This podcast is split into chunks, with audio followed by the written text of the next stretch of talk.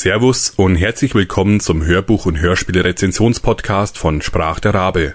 Mein Name ist Papa Rabe und ich freue mich sehr, dass ihr eingeschaltet habt.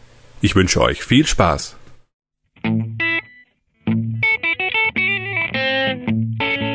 Nummer 8 Ein todsicherer Job von Christopher Moore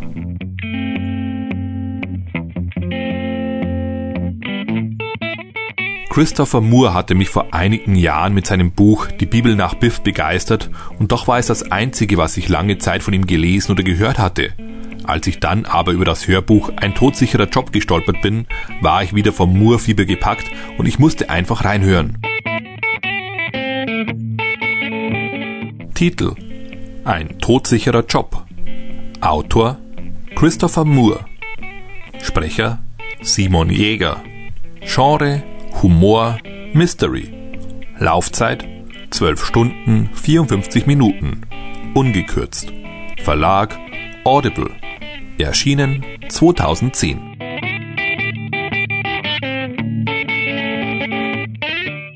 Zur Story. Charlie Escher ist ein eher unauffälliger, netter, leicht neurotischer Kerl, dem das Leben gerade eine Tochter geschenkt hatte, nur um im selben Augenblick seine Frau zu nehmen. Und wie sollte es auch anders sein, kommt es natürlich für den armen Kerl noch dicker. Am Bett seiner toten Frau ertappt er einen Mann in mintgrünem Anzug, der sehr erstaunt ist, dass Charlie ihn sehen kann. Der Mann verschwindet später auf wundersame Weise und nicht einmal auf den Bändern der Überwachungskameras ist er zu sehen. Stress und Schock werden als Ursache für die Einbildung herangezogen und mit einer kleinen Tochter auf dem Arm findet sich Charlie plötzlich vor dem alltäglichen Wahnsinn eines alleinerziehenden Vaters wieder. Doch sollte das Ganze ein Nachspiel haben, denn plötzlich beginnen manche Gegenstände in seiner Umgebung in einem seltsamen roten Licht zu leuchten, was aber anscheinend nur er sehen kann. Und auch der Mann in Mint taucht wieder auf. Erst langsam breitet sich die Situation vor Charlie aus. Er ist ab sofort ein Helfer des Todes, ob er nun will oder nicht. Seine Aufgabe, Seelen von frisch Verstorbenen zu holen und sie wieder in den Kreislauf des Lebens einzuführen. Das ist für einen frischen Witwer, schrägstrich alleinerziehenden Vater nicht ganz so einfach und bringt so einiges an Problemen mit sich. Und seine Bekannten und Verwandten sind nur zum Teil eine Hilfe. Doch damit fängt die ganze Sache erst so richtig an, denn nicht nur Charlie und seine Kollegen sind hinter den Seelen her.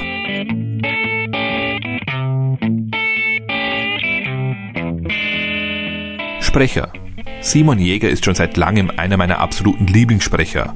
Zwar höre ich auch gerne ernste Hörbücher von ihm, doch vor allem bei den lustigen und schrägen Büchern fährt er in meinen Ohren zu seiner wahren Größe auf. Er schafft es jeder Person seinen eigenen Charakter zu geben und vor allem dem schrägen Unterton der Geschichte in den passenden Momenten eine Stimme zu verleihen.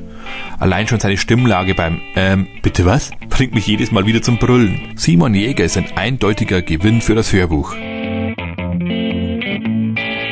Fazit die Geschichte ist in erster Linie eine humorvolle Charakterbeschreibung von Charlie und seinem Versuch, seiner Lage Herr zu werden.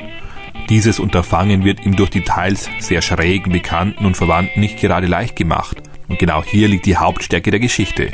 Die Charaktere sind jeder auf seine Art schräg und ein unerschöpflicher Quell an humoristischen Einlagen. Bei einigen Dialogen lag ich kichernd am Boden und hatte danach Bauchschmerzen. Dazu kommen noch die wunderbaren Situationsbeschreibungen. Moore schafft es aber auch sehr gut, zwischen diesen Lachern die traurigen Momente einzubauen, ohne dass sie fehl am Platz wirken oder das Ganze ins Lächerliche ziehen würden. Wenn Charlie um seine Frau trauert, dann gibt das dem Charakter nur noch mehr Tiefe und er wächst einem dadurch nur noch mehr ans Herz. Zwei kleine Punkte sind mir dann aber doch etwas negativer aufgefallen.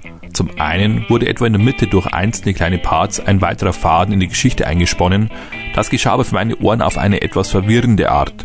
Ich hatte nicht das Gefühl, dass da neue Geheimnisse auftauchen, sondern mehr als ob ich irgendwo einen Teil verpasst hätte und deshalb nur nicht verstand, was da eigentlich vor sich ging.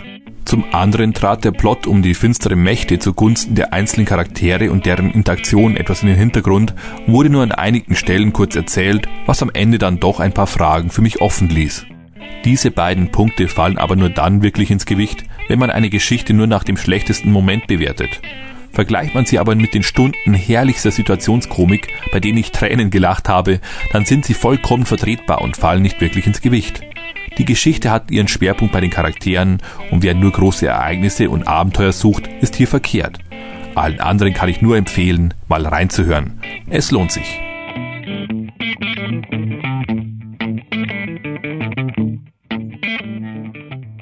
Es folgte eine kurze Hörprobe mit freundlicher Genehmigung von Audible. Die Schwester seufzte. Sie war kurz und breit mit einer tätowierten Schlange am rechten Unterschenkel, die durch ihre weißen Nylonstrümpfe schimmerte. Vier Stunden täglich verbrachte sie damit, Frühchen zu massieren, wobei sie ihre Hände durch Öffnungen im Brutkasten schob, als hätte sie es mit radioaktivem Material zu tun.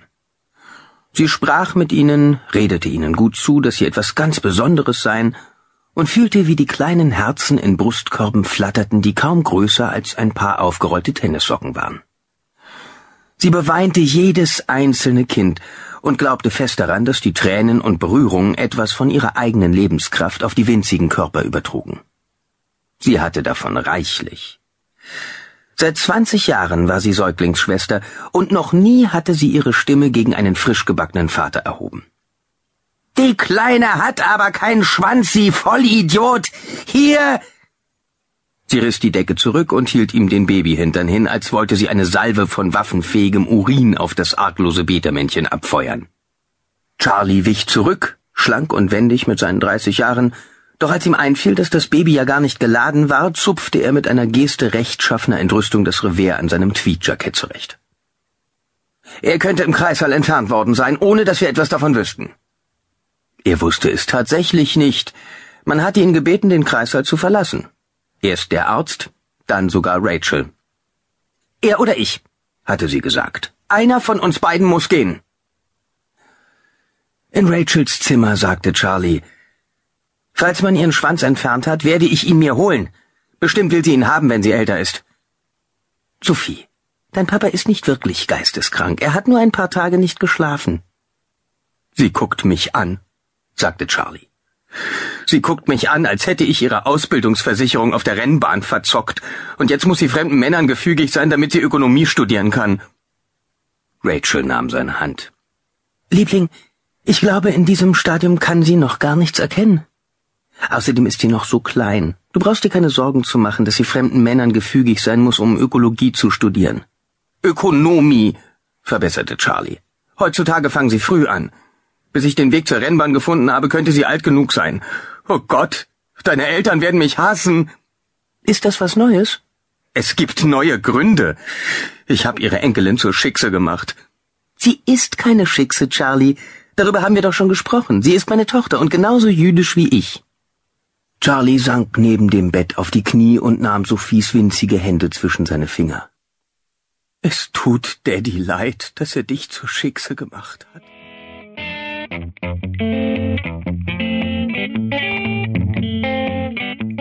Das Hörbuch gibt es als Download bei audible.de. Die Musik stammt von yamendo.com, Band All About Guitar und steht unter Creative Commons License. Vielen Dank fürs Zuhören und bis zum nächsten Mal. Euer Papa Rabe.